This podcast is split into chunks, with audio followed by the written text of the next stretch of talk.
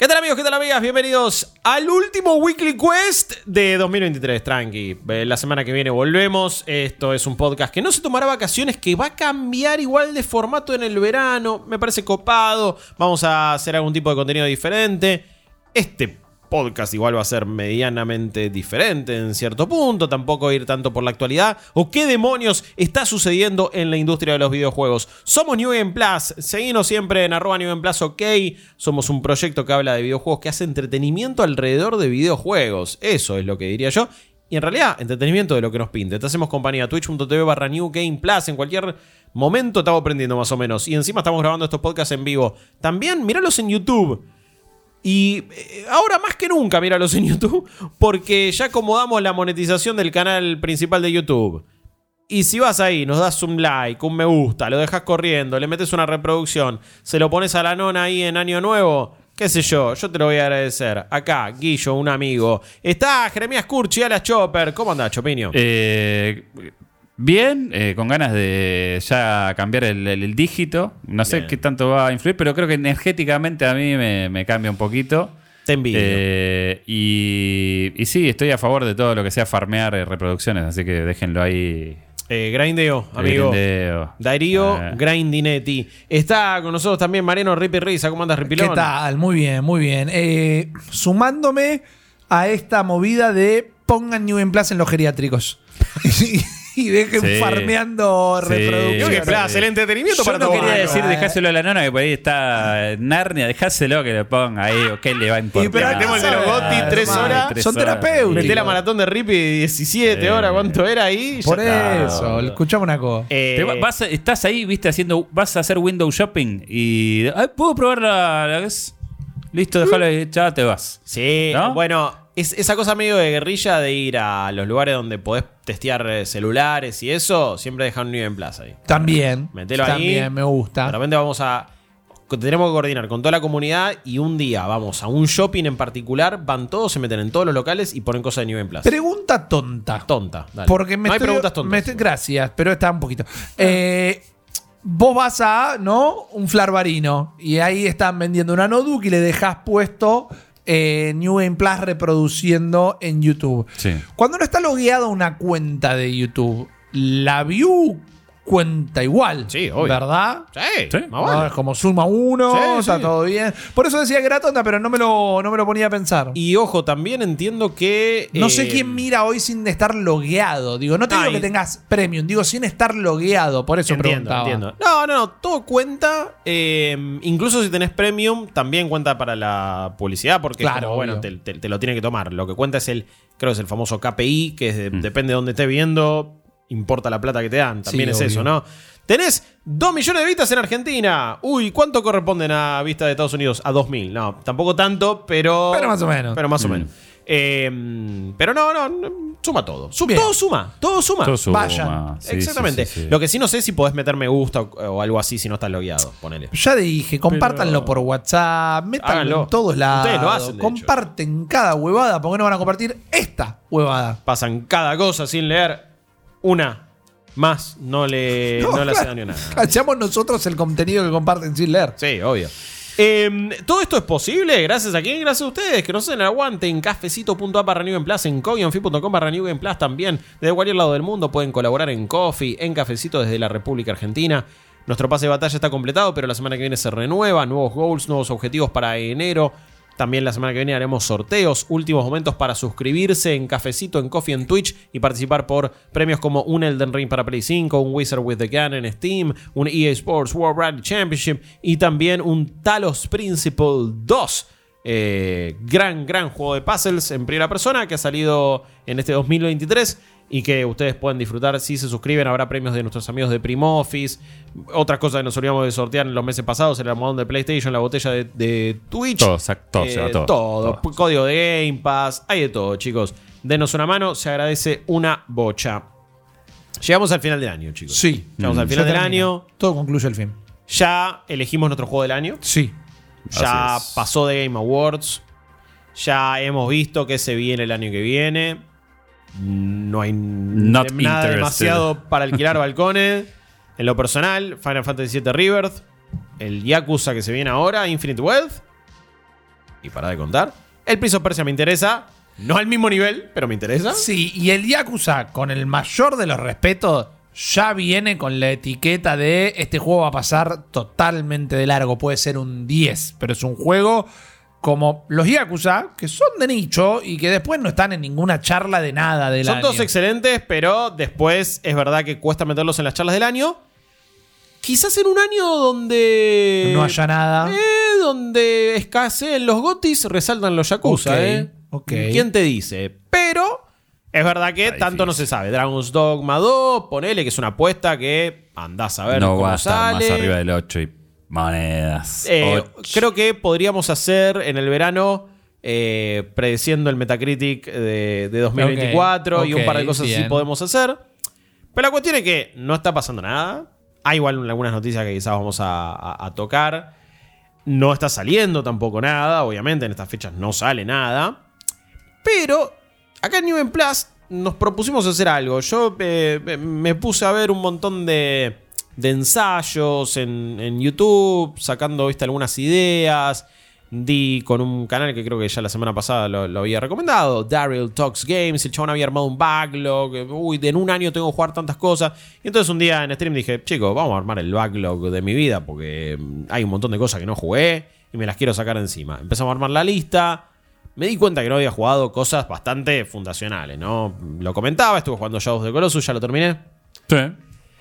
Qué tremendo. Qué bien. Vos qué tremendo. de cumplir algo que todo el mundo quiere, que es jugar Shadow of the Colossus por primera vez. Sí, sí. Y es de esos juegos que la primera vez que lo juegues va a ser muy especial y que realmente son algo muy di- distinto a todo. Eh, creo que jugarlo hoy por hoy te da una perspectiva muy distinta. Está buenísimo. Pero me queda un montón. Me queda.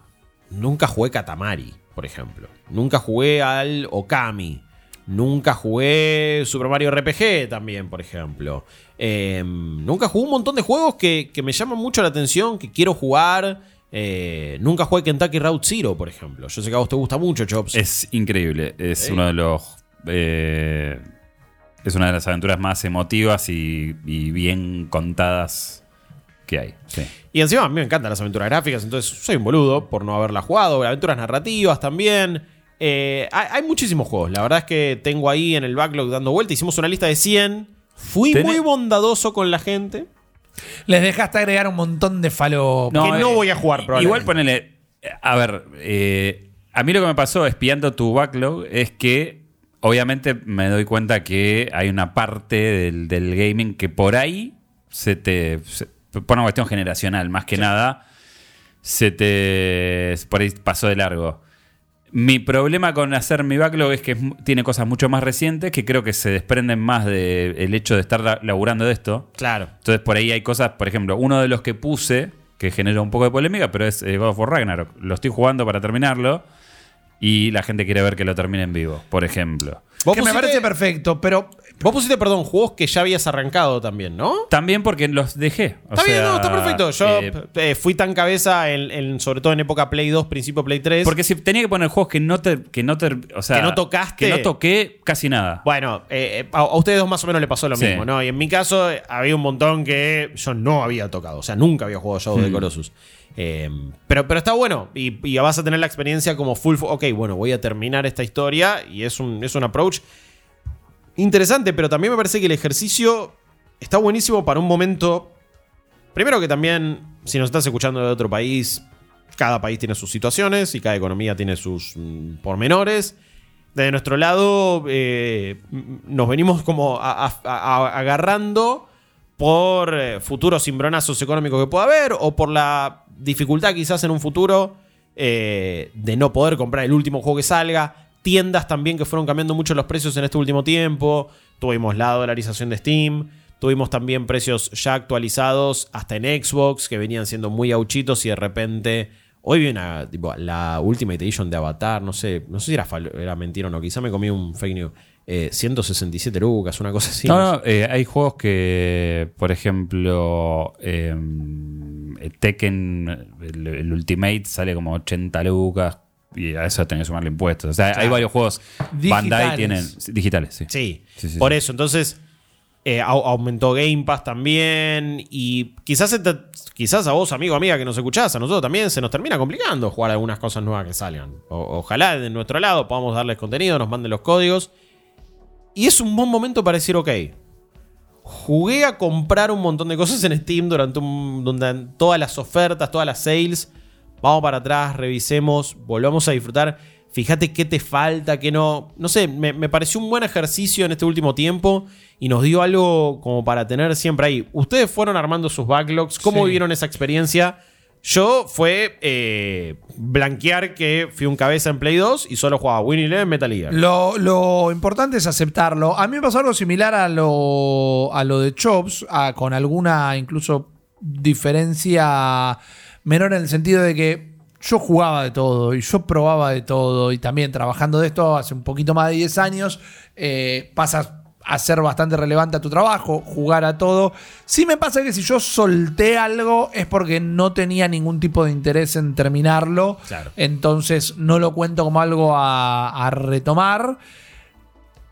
Pero el ejercicio de hacer el backlog, que encima ya tuve algunas experiencias interesantes, como el, el- el primer momento de, de descubrimiento de lamparita que tuve armando la lista es, che, es verdad, jamás jugué un Civilization. Dije, esto- Saga fundamental. en esto es algo que punto. no toqué en mi vida. Y encontré en Epic, eh, estaba a 79 centavos de dólar el Civilization 6. Piola. Lo compré y me puse a hacer el tutorial y me quise agarrar los huevos con un torniquete. Dije, mirá que a, a mí me gustan los juegos de estrategia, a mí me gusta Age of Empires. Esto no es un Age of Empires desde ya, pero a mí me no, gusta. es otra cosa, Yo he es tenido otra- es otra droga. Pero yo he tenido partida de TEG de 6 horas con amigos y familia y todo. Me parece que es un juego que está muy mal tutorializado particularmente. Porque el tutorial te cuenta una historia y después te dice, viste, te cuenta la historia de la antigua Grecia. Y dice, y para crear un aldeano apretá este botón. No, bueno, decime qué botones tengo que apretar y la historia después anda contándomela en, en el modo historia de última. Yo me acuerdo que fui un, hace mil años, obviamente, a Parque Rivadavia, ponele. Y manija de Age of Empires, y en una época donde no era tan fácil googlear algo. Claro. Uniste, che, esto tiene pinta de ser un Age of Mapamundi, Empires. Mapamundi. Civilization, er- dale, dámelo, ya Este, está. ¿Qué clase de Age of Oye. Empires es este? Bueno, Eh, me compré Civilization 3, volví a mi casa. Y en varias jornadas habré estado sentado frente a la computadora seis horas poner seguidas. No entendí una goma, pero tampoco lo podía alargar. No Claro. entendía Es que bien qué estaba haciendo, Pasa ¿eh? mucho con eso. Yo le he Pero hecho. había algo ahí. Yo me he hecho la culpa a mí mismo, le he hecho la culpa a TikTok, le he hecho la culpa La a la falta de sueño sí. y todo. Pero la realidad es que ese tutorial me recibió muy, muy mal. Pero mi, ejer- mi ejercicio, perdón, con el backlog, que es algo que quiero retomar, es el inverso al que hiciste vos. Yo jamás tuve el momento termo de nada. Yo jamás le dediqué mi vida al FIFA o al Call of Duty. Yo jamás le dediqué jugar a una sola cosa. Team Ni Fortress siquiera- 2 todas las noches. No, pero Team Fortress 2 yo lo conocí tardísimo y no me gustó tampoco directamente. No tarde. Eh, y ese es un ejercicio que me gustaría tener, que no sé si no lo voy a terminar mixeando con nuestro goal de Ya no me importa, que es por una semana jugar solo a un juego de eSport, que tendré que decidir cuál es. Pero mi, mi backlog es Siento que te estás, eh, te estás ofreciendo para ese y te quedaría bien, me parece. Mi backlog es al, al revés. Mi backlog es jamás tuve la experiencia de solo dedicarme a, a- a una cosa, poner. Sí, yo, a ver, eh, en, en mi caso, como decía, hay muchas cosas que empecé a jugar y que no es que las dejé porque no tenía interés alguno, sino que por, o sea, ahora nosotros estamos ya hace más de un año haciendo esto Sí. y siempre tratamos de jugar a lo último porque lo mandan, porque esto, porque aquello. Eh, pero antes mi regla era juego que reviso, juego que termino. Juego que no reviso, algún día lo voy a terminar. Claro. Eh, y no necesariamente tiene que ver con si me termina enganchando o no. Ahora estoy jugando Demon Soul, por ejemplo. Es un juego que literal pasé el primer mundo y dije, bueno, Remake de Play 5. remake de Play 5. hablando. Listo. Sí. El original, obviamente, lo jugué. No lo terminé. Sí terminé varios eh, Dark Souls. Eh, pero me encontré con un montón de juegos de, hace- de ponerle de acá a 5 años para atrás que lo- los pasé. De hecho, ayer agregué, por ejemplo, el GTA V. No lo terminé. ¿No terminaste la campaña? No terminé la campaña. Jugué 70 horas en Play, perdí el save, No. pero estaba tipo en la historia por la mitad. ¿Me entendés? Y Oh. hasta acá llegué sin tener ningún spoiler del juego. Entonces digo, che, por ahí me podría sentar y hacerlo de tirón, en lugar de boludear como suelo hacer sí, los sí. juegos derecho. Es extenso, pero si le metes a la main, está bien. También como uno lo va a ir mostrando es eh, otra parte que uno va... Ponele, creo que el Show of the Colossus es recontra para hacerlo en un par de streams. Bueno, Sí. sí, era un juego Pero yo, el Demons, no lo voy, no voy a hacer la experiencia del Ring que, que algunos recuerdan. Oh, sino no, que todo el, lo todo el entero. ring entero. Pero no voy a hacer todo eso. O sea, No. quiero decir, lo voy a jugar en, en soledad. Después, che, vuelvo, mirá, voy por acá, tú. sí, sí, a, Eh, nivel contenido, para aclarar, no es que los backlogs respectivos de los tres. Sea que vamos a streamear todo Claro. entero. Hay juegos que se prestan más que otros. Exactamente. Sí. Hay juegos que incluso lo ponele. Los podemos arrancar en vivo, mostrar un, un cacho, pero no terminar. El caso del Shadow, la verdad es que eh, pocas veces sentí que un juego se prestara tanto para hacerlo en stream. Era re cinemático, era como una re experiencia. Y la duración era muy acorde. Me terminó durando seis horas y media. Eh, Sí. siete, Claro. así. Sí. Que agradezco a la vida. Me, Y- me y- encanta que los juegos duren eso. Y también me pasó que eh, mucha, eh, la comunidad tiraba nombres de juegos que yo ya había terminado, pero que mucha gente no conocía. Por ejemplo, pasó con uno que tenés vos en tu Eh. backlog, con este, Total Overdose. Overdose, que es un juego que yo gasté. No, Me dice, no, lo jugué". ju- tenés que jugar esto. Lo vas a jugar vos, evidentemente. Pero hay muchos juegos que me interesaba por ahí desenterrar para que la- se vea cómo es, porque si Ah. bien lo jugué y lo terminé, digo, che, esto. A mí me gusta mucho la historia, la historia que esto cuenta en los espacios negativos, que es puramente anecdótico, ¿eh? no, no hay nada de valor elevado, pero digo, ¿por qué un Guillo Leos, que es un tipo que para mí es un referente, Bueno, se le escapa un Shadow of the Colossus? Digo, Sí. ¿viste? Esas Sí, historias sí. en negati- eh, esas historias que no se están contando, Hmm. porque tampoco es, ah, no, en retroactivo, sáquenle todos los trabajos las que tuvo. Claro. Devuélveme tu, Sí. tu placa y tu, la tu placa y el joystick. arma, claro. La, la placa y el joystick. Me Sí, encantó. Eh, pero es verdad, habla mucho, ya llegando al detalle, de lo que se jugaba en tu escuela, o lo que se jugaba en tu barrio, o lo que compartías con tus amigos, o el mambo que le agarraba al tipo que te vendía los CDs en, en la galería, en el boli shopping, en el parque, en lo O, que sea. o simplemente, yo eh, cuando iba a copiar eh, juegos de PC, por ejemplo, me tiraban el archivo de. Che, LucasArts, Claro. todas. Las terminé todas las aventuras, disculpen, chicos. Che, bueno, eh, Hollywood Monster, ya lo jugué. Eh, el co- péndulo, ya lo jugué. Eh, y en ese momento uno iba y no tenías ni fotos. Claro. O sea, era una carpeta que decía eh, Larry 3, eh, aventura gráfica, nada más. Yo tuve un gran ¿Cuántos disquets? Eh, Mi vieja, mi- mis viejos compran la compu.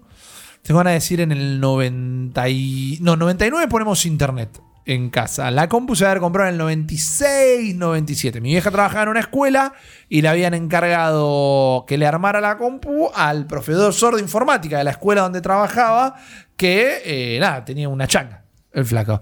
Y mi vieja le había dicho. No era "Uh, su primera chamba. no, mi vieja le había dicho una cosa. Estamos hablando de una 386 con Windows 3.11, ¿ok? Sí. Mi vieja le dijo una cosa. No le ponga jueguitos. El tipo vino, la instaló. Bueno, ella creó al monstruo. Está todo bien con mi vieja. Ponele igual. los jueguitos. El tipo La vino, mucho. la instaló y cuando se va de casa me da una hoja doblada en cuatro, ¿ok? Que yo la abro y tardo un toque en entender lo que es, porque nunca había tenido una computadora, solo jugábamos al logos en, en escuela, ¿no? La tortuguita. abajo. Exactamente. Y eran todos comandos de DOS. Porque le había llenado de juegos la computadora al flaco. Y ahí jugar un montón de cosas, como este del hospital de DOS que tanto le gusta Sí, a el usted. Life and Death es espectacular. Stunts, Doom 2, El Team, el eh, Incredible el Machine. Incredible Machine. Claro, y eh, de nuevo, yo tenía una lista con CD, espacio, RAN, espacio Sí, sí, y sí. el, el, el nombre exe del coso. Cuando hagan la película de tu vida, la gente va a flashear que esto es mentira. No, no, pero eso fue tal cual así. Tenía Eh, mucho. Ese momento de Fablemans eh, está ahí charlando con el tío y le, le parte la cabeza. Tenía, Ese- ese chabón te- tenía consola, pero ese tipo fue un héroe anónimo del gaming en mi vida. Fue Y un aparte- ángel de la guarda del gaming. Pero aparte te formó a Mal, nivel. sí, mal. Esos juegos que. Yo, por ejemplo, en mi caso es como mucho más eh, triste porque jugué al truco Arbizer, que era. Claro. Era como, sí, está buenísimo. Es el fucking truco, boludo. Eh, Príncipe de Persia 2, que venir de jugar al Príncipe de Persia 1 me pareció una locura porque no estabas encerrado. Estabas afuera y terminabas el primer nivel corriendo por un muelle y teniendo que agarrarte de un barco. Sí. Y había un nivel en la alfombra tu voladora. doble. Ma- no, no, eso a mí me dejó. Creo que lo voy a sumar al backlog porque nunca jugué Príncipe de Persia 2. No. Al 1 sí, mal. obviamente, pero al Ah, dos Príncipe de. Persia 2, para mí saltar de jugarlo del monitor monocromático marrón y negro Al a un juego completamente en color, increíble. Pará, POP Making It en el 2 y te era lo jugabas modo Dios. boludo. Ah, mirá, no, no la Oh, tenía. lo acuerdo de memoria. Sí. No, incluso tenía la de que vos Pero jugabas. tener esa data en ese momento era. Eh. terminabas el tercer especial. nivel que te tenías que escapar de una cueva con una alfombra voladora y ahí el juego te tiraba. Para completar, tirame la figura que está en la página, El esta, DRM. todo. Y ahí no había internet, el flaco no me había dejado nada, y era para elegir entre otras figuras. Y era bueno, esta, sí, seguía jugando. No era, era volver al primer nivel y volver a jugar. No había save state, no había nada. nada. Uh, qué No, horror. no, no. Y Bueno, jugar ahí así. eran todas las. eh, siempre que ibas a copiar juegos, 2x3 te venías con la fotocopia. Yo hasta que me compré el Monkey Island. En el kiosco de diario que venía con la eh, rueda. con el coso de Herbe, tenía la fotocopia toda hecha pelota. Obvio. eh, para sacar el coso del sistema de protección de copia. Ju- Aventuras gráficas, lo- los Space Quest, Sí. lo que tardé en terminarlos por no tener los, eh, las verificaciones de DRM, pero tampoco te molestaba porque tenías el tiempo. Yo igual no, no- no entendía ni qué era eso también. ¿Qué estaba haciendo? Claro. ¿Qué sé yo? No sé, porque el PC Fútbol 4 me preguntaba una cosa así. O Carmen San Diego también, cada vez que te ascendían era como. Tenías que responder. "Voy a responder esto. ¿Qué sé yo? Y después sí, cada tanto me daban eso impreso y decía, ah, mirá, Claro. era por acá. Y así fue el- el- la primera vez que tuve esa fotocopia, lo terminé el juego, porque jamás había podido pasar de- de la- del primer ascenso. Eh, igual, cu- cuando vos decías por qué quizás no probé algo, me puse a pensar, bueno, cuáles fueron los motivos. Y no sé si, creo que hay varios.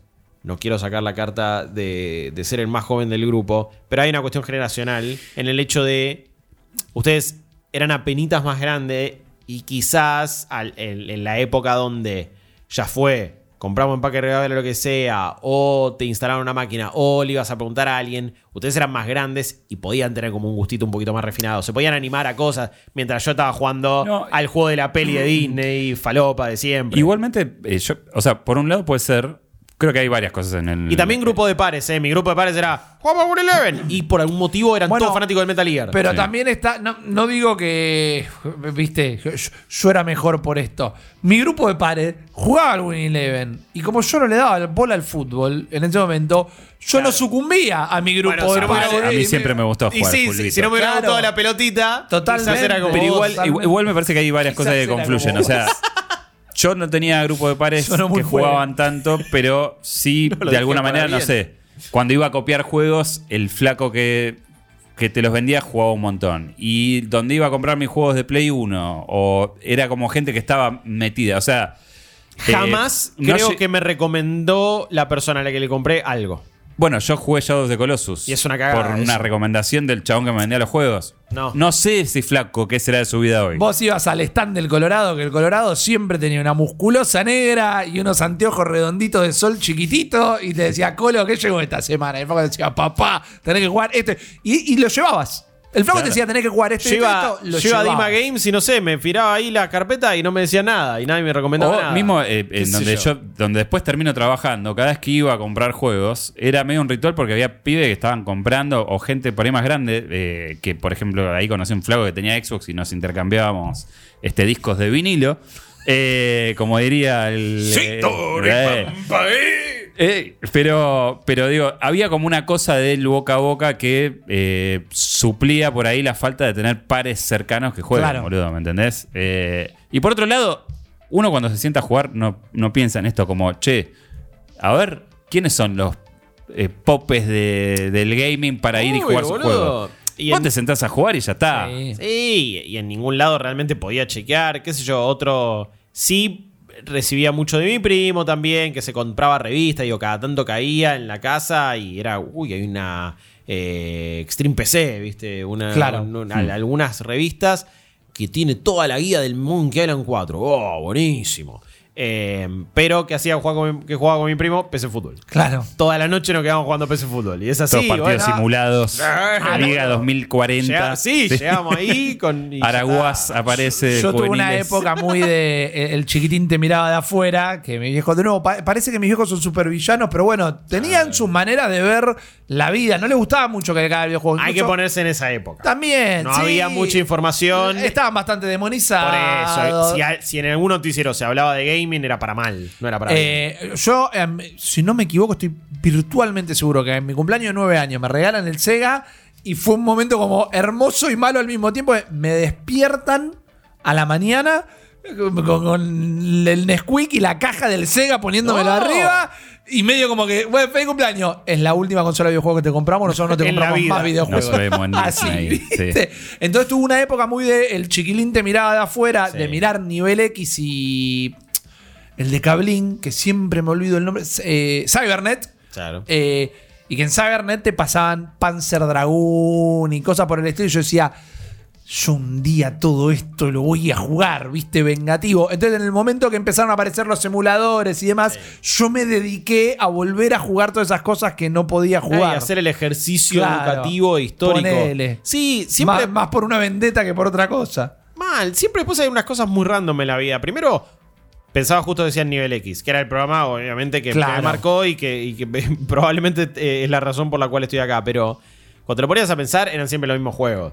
Y era full Resident Evil, Mortal y- Kombat Sí. 3. Mortal Kombat. Y cada tanto en PC te tiraban esas cosas tipo el, el yogo o algunas cosas que decías Y eran más oscuras. algo pero- que no te decían, viste, no voy a bardear a Christian de nivel X ni No, mucho no, menos. leyendas, pero vos boludo, veías pero- jugando, te, te mostraban Jet for Geminis y decías. "Uy, boludo, esto es lo más grande que pasó en mi mierda". vida. Cuando agarrabas el control en las manos, es injugable, pero no estaba, no te decían. Y la verdad que controlar esto No. Te decían con el A dispará, con el B saltás. Es que no eran reviews. Claro. No, pero aparte no había ni una- nada. No había nada editorial. No había una forma de eh, crítica más o menos establecida. O sea, eso vino mucho después. Es como una. Era cosa- mostrarte los juegos porque no tenía forma de verlos, sino. sí, Claro. sí, eh, sí, eh, total. Ese total. era el vehículo y era la herramienta. Pero después hay otra cosa súper random. Cuando me compré la Play 1, que siempre lo cuento lo mismo, fui al videoclub de la esquina ahí medio cerca de casa, 200p, bola de, con- eh, bola de consorcio, bolsa de consorcio, y estaba la Play ahí y 20 juegos.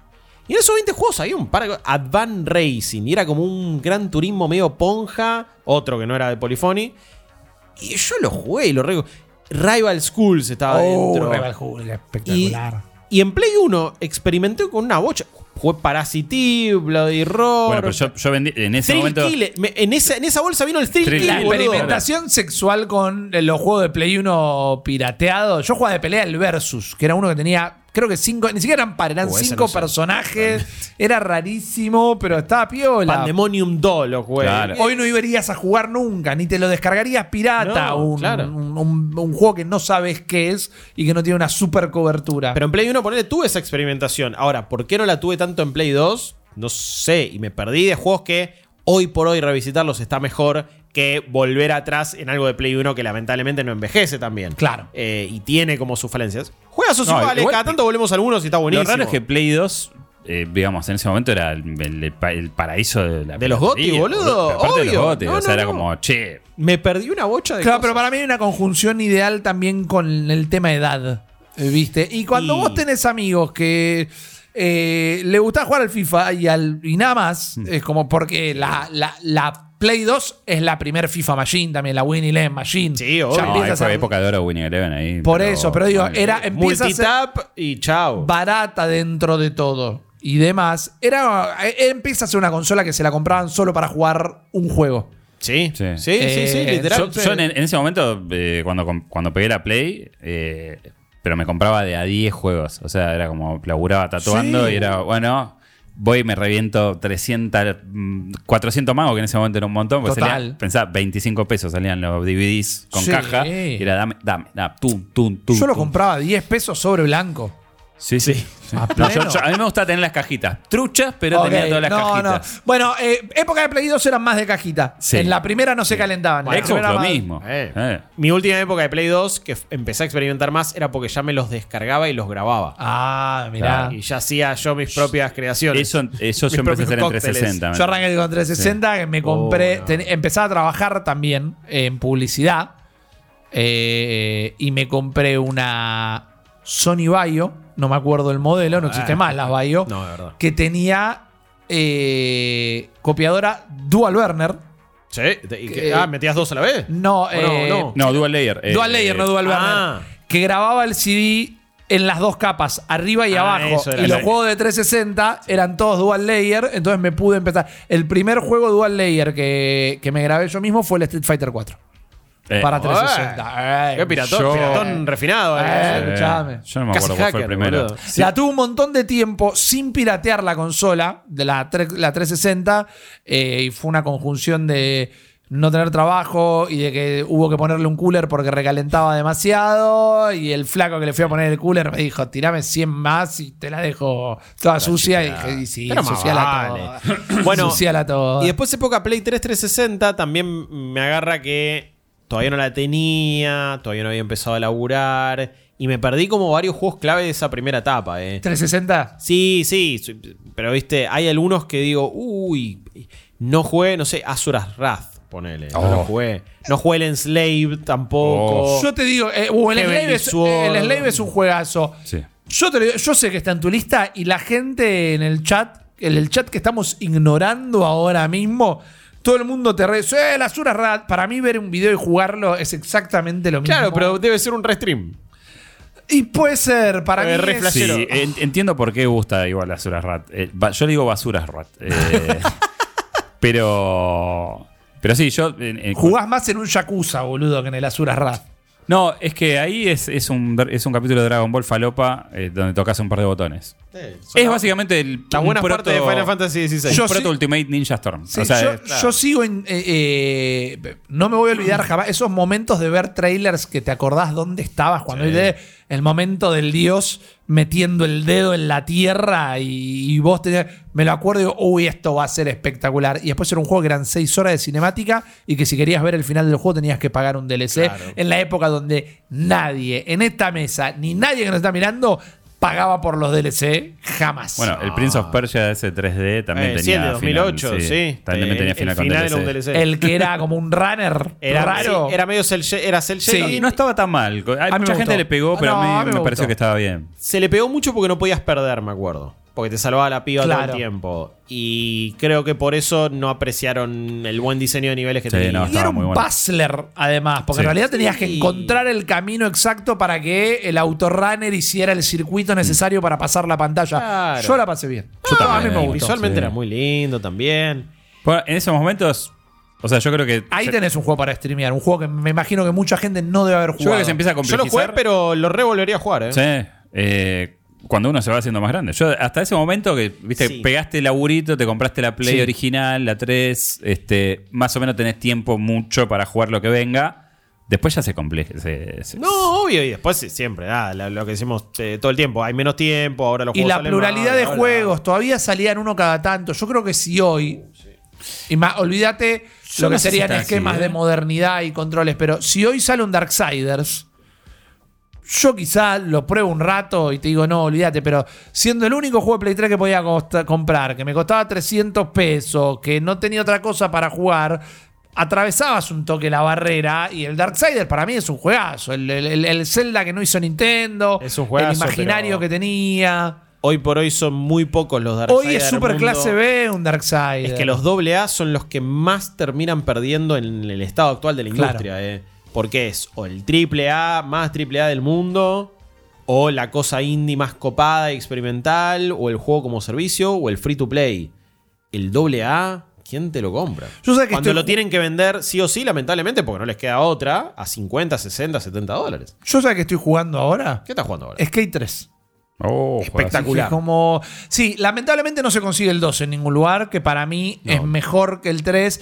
El 3 había tenido el problema que había salido muy mal, pero después lo habían arreglado. Bueno, igual, si Tiene no- los servidores activos. Man, lo emulamos y era, era choto. No, obvio, pero digo, el 3 tiene los servidores. Está en Game Pass, Sí, tiene sí, los el 3 servidores. sí. Yo lo tenía comprado igual. Cuando pusieron la retrocompatibilidad en Xbox, no, en el- su momento yo lo había comprado. El 3 sí, me, me refería al 2, que yo también es el que más jugué. Yo el, el que jugué es el 2. Eh, me gustaba mucho también toda la cosa que tenías que ir armando los videos, Sí. y metiéndote en los torneos y en eso. To- toda la vida, el simulacro de vida skater estaba buenísimo. Eh, Skater es, es un stream también. Skate 3 es un re stream. No puedo, no puedo reiniciar el juego. El progreso. Es como que me levanta directo el personaje y me acuerdo muchas cosas de memoria, pero no me molestarían un par Sí, de necesitas el- tutoriales el- para ver un par de cosas. Necesitas el tutorial. Es Sí, como, bueno, pará, sí. necesito arrancar todo de nuevo. Ayer me metí en un par de torneos y es como quedaba último siempre porque me acordaba la mitad de, lo- de los trucos. Pero entonces vos eh, volviste a jugar Skate 3. eh, Sí, sí, sí. Vos ahora, Chop, bueno, le metiste al Demon Souls, que también es un juego más moderno. Sí. Pero todo esto también conecta con un poco. eh, y justamente hablando del backlog, es. ¿Qué onda eh, eh, cuando jugás cosas viejas? No sé, las estoy disfrutando más. No sé si es el hecho de no la tengo que analizar, no sé si es el hecho de no me come la ansiedad, no sé si es el hecho de que nadie está hablando de estos juegos en redes sociales. So- eh, Eh. Todo eso puede sumar. No son todos el mismo juego. Jugaste eh, Shadow of the Colossus y no tenía un árbol de habilidades para comer. No tenía un RPG forzado Sí. metido adentro. no había Que un ya sistema de quest, no había crafteo, no había. no era un mundo abierto Era tradicional. un juego que tenía una misión, que es un juego bastante experimental para su época. Y es un juego experimental para lo que es el gaming en general, Shadow of the Colossus. Pero que lo jugás hoy por hoy y decís, esto está intacto. Pero tenía una misión. Es lo mismo. El otro día streameaste eh, Wolfenstein. El Wolfenstein The New Order, sí. 2014 salió. Es súper eh, narrative driven. O sea, como es un juego que tiene una historia. Va tiene secciones abiertas, pero en realidad son todos niveles donde lo único que tenés que ir es para adelante y nada más. Todo el tiempo tiene un ritmo infernal. En dos horas hiciste lo mismo que, hiciste en la primera misión del Avatar de, de ahora, del, del último que salió. Es Por como, eso. Comparás, son dos FPS y uno totalmente tenido por los vicios actuales y otro que no sabes de qué época salió realmente y te termina resultando hasta fresco, cuando en teoría es old school, es medio anticuado y es una fórmula que... Igual Uy, está jugando. no eh, es, es el 2, ¿no? No, eh, The, The New Order es, es el primero de- del reboot este. Medio que está el de Raven, que es de 2009. No cuenta. No, no cuenta. no cuenta. Yo hablo de los, los de Machine. Los de ¿no? Machine Los de Games. Machine Games. eh, no, este es el primero. eh, Ok. The New Order. No, a mí el New Order me gustó, pero. El, el- No, The, The New Colossus es, Es- superlativo y le pega mil vueltas a The Sí. New Order, ¿eh? ese en el momento Pero está construido pareció- sobre las bases de. Oh, sí, sí, a pleno. Y, No, igual- igual- y la pasé increíble, la estoy pasando increíble, eh, lo, lo estoy- lo Sí, sigo sí. jugando. Porque, no sé, de repente dije, uy, pará, qué copado jugar un FPS single player donde tenés, a- eh, tenés un árbol de habilidad que vos no decidís a medida que vas haciendo cosas. El juego te da perks, que eso también está bueno, en un sistema medio Skyrim, medio Oblivion, medio Bethesda de. Le metiste tres headshots a un general, ¡pum! Te doy una perk. Te mataste cuatro con takedowns ahí silencioso, te doy otra perk y vas mejorando, pero no es el árbol de habilidades. El ar- tres árboles de habilidades. Uno es stealth, el otro es crafteo, el otro es ataque. Eh, no es, uy, mundo abierto, uy, la lista de quest. Uy, ahora craftear, uy, Uy, toqué, estos toqué esta radio y aparecieron 200 iconos más. ¿viste? Claro. Sí, y es como, y anda a ayudar a este, y también tenés el desafío semanal, y esto y el otro. Y fue como, no, man, es un juego, arrancó la historia. Pum, cinemática, pum, tiro, pum, cinemática, uy, pasillo, eh, tú, pum, pum, pum, pum. Y, ah, ¿por qué extrañaba tanto esto? que incluso con juegos que salieron este año, que, que hasta querían replicar algunas cosas, pienso en Atomic Heart, por ejemplo, ¿no? Claro. Está bien, un juego que no me terminó gustando.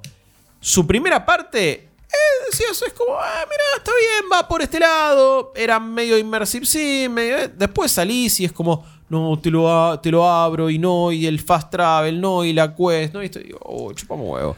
Eh, Díganme viejo choto, pero cuando era más difícil hacer un videojuego estaban mejores. Cuando, cuando no había que perseguir un algoritmo, cuando no había perseguir que, y no, man, si no le metes un árbol de habilidades y a la gente no lo va a jugar, no le va a gustar, no lo va a entender, no va a querer tener ese progreso. Cuando no tenés todo eh, servido con cucharita, cuando, cuando el juego no está pensado para ser eh, un dispenser de dopamina, eh, es otra cosa. Estamos en un momento, me parece que es muy difícil a nivel creativo en general. también es muy difícil eh, superar. eh, hay una parte de Play 2 y Xbox, de la primera Xbox, y después bastante de Play 3 y 360, en donde medio que se reparten y se crean las cartas, Sí. en donde ahí hay una frescura y una sorpresa que no sé cuándo se va a replicar. No, Porque ho- hoy, o sea, estamos todavía, estamos jugando y esperando a veces secuelas de cosas que nacieron en esa generación. O Seguimos sea, jugando Assassin's Creed. Todos los juegos son Assassin's Creed. Pero yo digo, ¿el problema es creativo o es el problema que tienen los creativos con los corporativos? Voy a poner un ejemplo. para mí es creativo. Yo creo que la creatividad está. Lo que pasa es que la eh, los estudios tienen Pero mucho al- miedo a Yo creo, que, jugársela. yo creo que los, los no que- desarrolladores en los estudios si quieren tiene todos hacer cosas Son tres diferentes. chabones que se sientan en un garage y, con toda la romantización, te lo digo, dicen, vamos a hacer un juego nuevo. Joya, dale. Y después vienen y es el farming eh, 8 bitero. Eso existe, eso Pero es casi existe. todo así, o sea, el- no, bueno, pero, pe- pero no pensés en la escena independiente específicamente. Te pongo un ejemplo, te, te pongo un par de ejemplos. Kojima jamás hubiera podido hacer The Stranding para Konami. No. Jamás en la vida. Eso no es un problema que Kojima no tuviera la creatividad de hacer un Death Stranding. Es que no se lo iban a dejar hacer. Final Fantasy XVI, eh, perdón, Final Fantasies. Hay buenos y malos desde que salió el primero. Sí. Hay de todo. Este último es una gadorcha. Y es una gadorcha porque le dijeron, haceme uno que lo pueda jugar cualquiera, porque yo tengo ganas de que esto sea más un anime y una película que se pueda franquiciar y que el año que viene se lo podamos vender Universal para que empiece a sacar la serie de peli live action, que sea un Final Fantasy. Cuando, con los buenos y los malos, tenés los Final Fantasy 7 del mundo, tenés los Final Fantasy 9 del mundo, lo sé. Tenés el 15, que se cae a pedazos en el tercer acto, pero que buscaba tener la propia, que buscaba con romper lo que venían haciendo los Final Fantasy. Hasta el 13 hoy por hoy lo El problema y- para mí son lo de, y no, yo necesito que venda esto, no necesito que esté Para mí no es tan así. Yo creo que, eh, o sea, que, que existen ese tipo de decisiones, sin duda, pasa todo el tiempo, pero digo, che, qué bueno que está el Jedi Survivor. Sí, está bien, está buenísimo. Es el mismo juego que jugué antes, no hay sorpresa. La fórmula AAA sigue estando. O sea, ah, che, mirá, ¿qué, qué es lo que podemos esperar de este próximo shooter en primera Y que esté, no sé, o sea, Call of Duty. Sí, la recagaron, es imposible cagar en Call of Duty, pero lo hicieron. Ahora, en el mejor de los casos, vas a jugar básicamente la misma experiencia que viene siendo desde Call of Duty 2. Entonces, yo a lo que apunto es a que de repente en este arte relativamente joven, que es eh, el mundo de los videojuegos, se crearon los géneros que, sobre los que la industria está apoyada eh, y viene est- estando apoyada hace, una o dos generaciones. El que se vuelva a, resignificar todo eso. O sea, arrancamos del arcade, donde era el desafío eh, por puntaje. Eh, es, esa, esa mutación a donde estamos hoy, no sé en qué momento se va a producir. De vuelta a nivel Claro. creativo. Che, vino este chabón y trajo Demon Soul. Y después lo convirtió en Dark Souls. Joya. Vino eh, Gabe Newell y dijo, vamos a hacer Half-Life. Listo, hacemos Half-Life. Pero yo sé cuándo va a ocurrir, no sé con fecha, no te voy a decir el 4 de marzo del 2026. Va a pasar cuando alguien tenga los huevos de decir, che, vino este que es un juego que te castiga todo el tiempo, es injugable, no se entiende la historia y te genera ganas de revolear la consola por la Pero ventana. ¿Qué hacemos? Publiquémoslo. Ahora, claro, ahora lo, ahora lo agarró la máquina de picar carne y lo transformó en un género. Pero yo Pero no, no te- no tengo el ojo de Sauron ni veo todo lo que se está desarrollando en este momento. Pero yo lo que estoy viendo es que sea un equipo chico, el chabón del garage, el tipo tembloroso con el muñequito de lana. Todos están tratando de hacer algo que más o menos hizo. No, no estoy viendo que Porque si no, no te lo publica nadie. Y ahí el problema vuelve a estar en los de traje. Digo, ¿qué hago? ¿Hago un Unravel? Que es un pésimo juego. O, eh, por más que el tipo llore y abrace el muñequito, no es un buen juego. O hago Death Stranding. Y no, si yo caigo con un. de- ¿Qué es un juego? Tenés que caminar 220 horas. ¿Y cuál es el peligro? Te puedes tropezar y doblar un tobillo. Y no, no te lo van a agarrar. Está Sí, bien. Si no te llamas Hideo Kojima, no te la agarran. Pero lo que yo estoy diciendo es que incluso ni siquiera en los, en los equipos.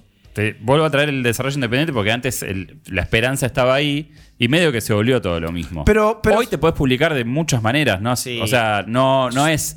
No estamos. Pero vos también puedes ser creativo dentro de un propio género.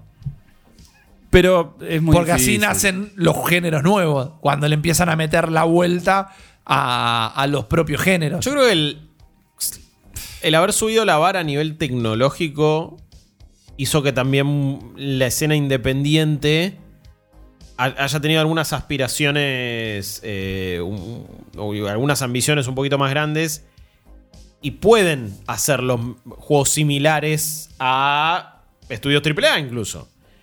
Y quizás la, la full experimentación ahora tenés que ir a buscarla a itch.io. Y antes estaba en Xbox Live Arcade. Probablemente. Y ahí es donde un poco está la diferencia. Y si no está en Game Pass, no te animás. Si no Pero lo pagás. Lo que pasa es que siempre nos estamos remitiendo a. si no es Cocoon, que está en Game Pass, porque Cocoon, si no estaba en Game Pass, quizás no lo pagás. No, probablemente, pero lo que estoy diciendo es que eh, uno siempre se remite a, a- a una época determinada, pero es porque ahí es donde vos realmente era como, che, bueno, No, hay no. un hype de Bioshock, listo. Che, boludo, Bioshock.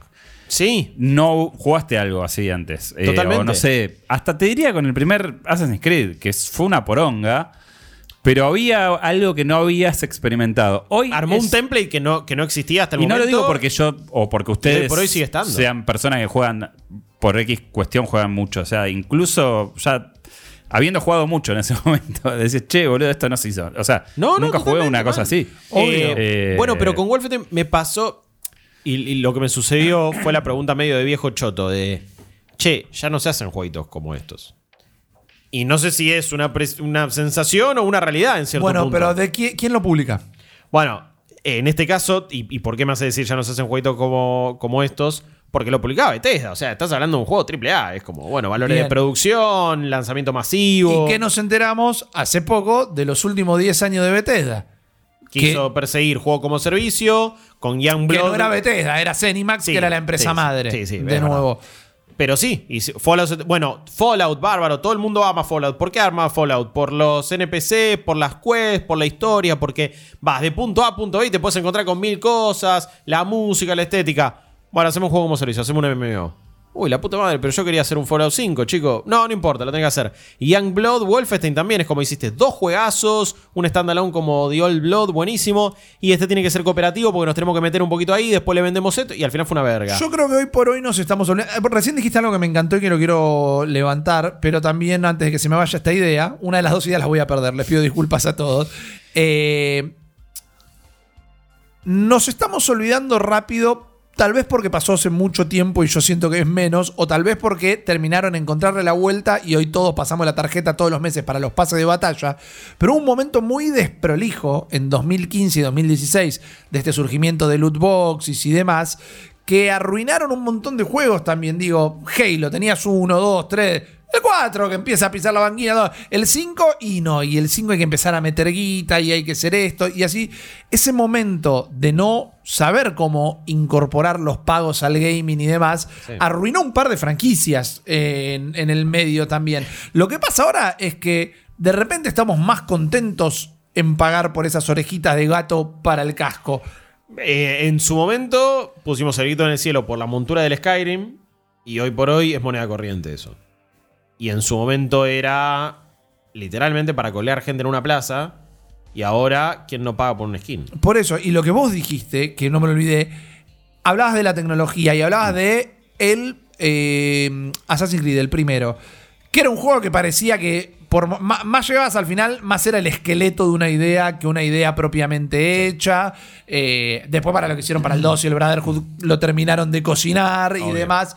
Me parece que el problema hoy, o el- la ventaja de ese momento, que es el problema de hoy, es que los saltos tecnológicos de la Play 1 a la Play 2, de la Play 2 a la Play 3, de la Play 3 a la Play 4 y demás, eran realmente grandes y esas tecnologías permitían hacer cosas que, en tus palabras, antes no se podían hacer. La Eh, diferencia de tres, lo, lo que representaban tres años en la industria de los videojuegos Claro. en una época no se puede creer hoy por hoy. Hoy creo que estamos en el ojo del huracán de esa cosa tecnológica, que la tecnología nos permite que los, rayos, los charcos parejan más charcos y las luces de neón brillen más, pero la tecnología todavía no empezó a dar herramientas para que se pueda innovar en lo que haces con el juego. Que quizás esa pata venga por la inteligencia artificial. Donde de repente todos los enemigos tengan un comportamiento eh, Es que- no, estigma, no eh, esquematizado Sí. y, y más natural, ponele.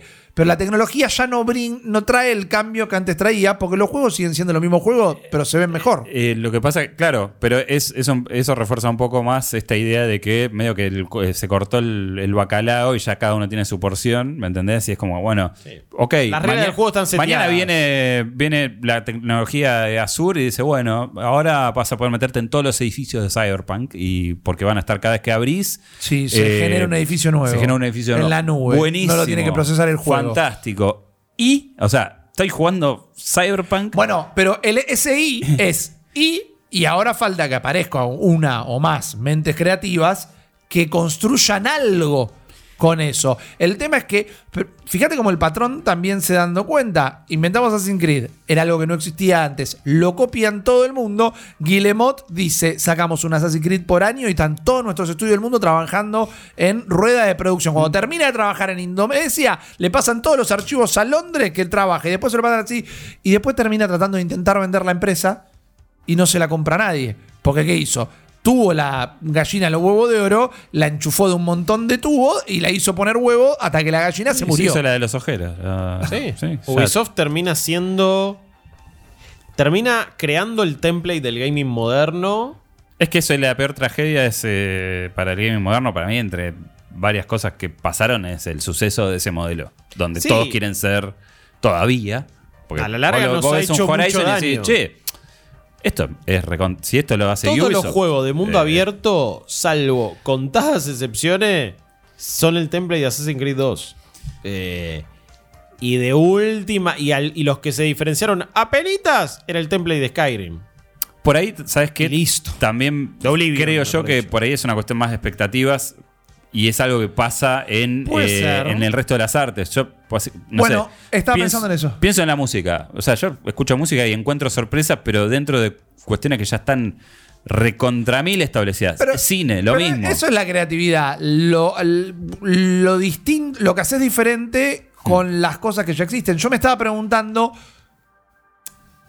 periodos oscuros en otras artes, tal vez, porque también lo que nos puede estar pasando es estar en ese periodo oscuro, porque pienso en los grandes veteranos de la industria que tienen toda la experiencia del mundo y el know-how de cómo hacer las cosas, y los que consiguen plata y van y hacen una poronga terrible o te quieren vender estos juegos donde es el juego que es todos los juegos y vos vas a estar vivo adentro del juego. Me- me encanta The Quizás Finance, estamos en un es- momento donde Los la... veteranos de la industria hacen el mismo juego que ya hicieron con otro nombre, con una propiedad intelectual que no se conoce, con menos guita y con menos alcance. Quizás estamos en un momento donde Carajos. no estoy tal vez yo errado del todo en lo que la creatividad... por ahí tenga que morir mucha gente y nacer gente que sea más creativa. Bueno, iba a dar un ejemplo mucho más feo, pero quizás hace falta que Rippy caiga... quiere otra pandemia. No, no, no, iba a decir, no, iba a decir algo peor. Hace falta que explote una bomba en algún lado. Hace ¿Sabes lo que hace falta? Catastrófico, apocalíptico, bien último podcast del año 2023. Hace falta el ET del gaming actual. Hace falta que eh, pase. eh, no, perdón. Estamos en el ET de Atari del gaming actual y hace falta eh, que aparezca el nuevo Miyamoto con el nuevo Mario Lo que pasa es que en realidad, eh, a ver, coincido con vos. Mi, mi- mi respuesta a eso, que también es bastante negra, es que eh, antes era, bueno, se fue toda la chota, cenizas, aparece, Claro. aparece Nintendo. Bueno, Exacto. hoy es como medio... eh, estas- nunca esta- se termina de ir. Esto, esto nunca se termina de pudrir no, del es como, todo. no, es, es- es eso, es como, bueno, ya antes la dictadura era una, era una cosa de cabeza, bueno, hoy es tiene otra cara, ¿me Está- entendés? Y está es como que vas de otro- Entonces, sí, bueno, esto es lo mismo. Esta es la crisis de la industria, de la Sí. cual y para salir capaz que tenés que agarrar a todos los eh, acreedores y decir, bueno, ¿saben qué? Chúpenme un huevo. Prendamos fuego esto, no sé, tiene que pasar algo extraordinario. Es ¿me una crisis entendés? creativa y es una crisis de gastos que, vamos, lo estuvimos charlando en todos estos meses, en todas estas semanas. Lo del liqueo de Insomniac nos dio un montón de data de cuánto salen ciertas producciones, cuánto venden, expectativas. Entonces, hay una crisis en la que los estudios AAA dicen, chicos, no podemos gastar más esta plata, no se puede tardar tantos años, porque tardamos 5 años en hacer este juego, nos sale 300 millones de dólares y nos da menos ganancia que uno que se hizo en un año y medio y salió se- 70 millones de dólares. Entonces, hay. va- vamos a ver los efectos de esto en un tiempo, porque obviamente no es de un día para el otro, pero sí me parece que nunca. No, no sé si ese, ese cimbronazo quizás lo es más puertas adentro. El la crisis también es los 10.000 despidos este año. Entonces, ese efecto está. Es, es- es una crisis a nivel humano, es una crisis a nivel creativo también, me parece.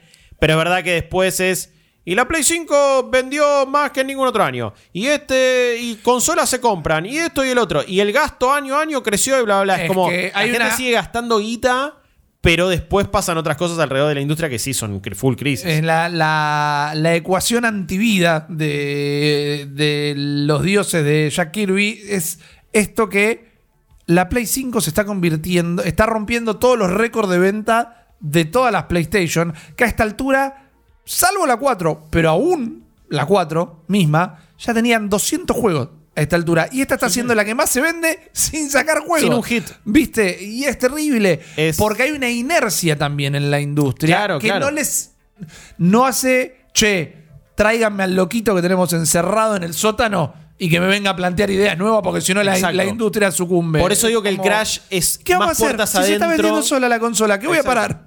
Exacto. ¿Para, para, para qué voy a cambiar? Bueno, el tema es que si a futuro siguen gastando. Y eso no es culpa de PlayStation, eh, por la duda. Estoy diciendo, la industria, el consumidor Claro. está en una, eh, con- que somos nosotros consumidores también. La comunicación está en una. Vayan a escuchar el último podcast para ver en qué anda la comunicación y demás. Estamos en una que, si esto está avanzando solo, ¿para qué vamos a poner un potencial problema sobre la mesa? Sí. Pero en algún momento esa inercia se tiene que.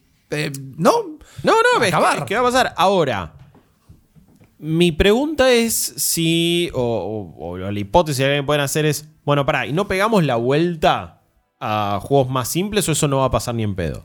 A juegos más- no, no van a aparecer FPS como un Wolfenstein The New Order cuando quieren hacer un FPS como servicio y lo cancelan antes de que salga como jainas.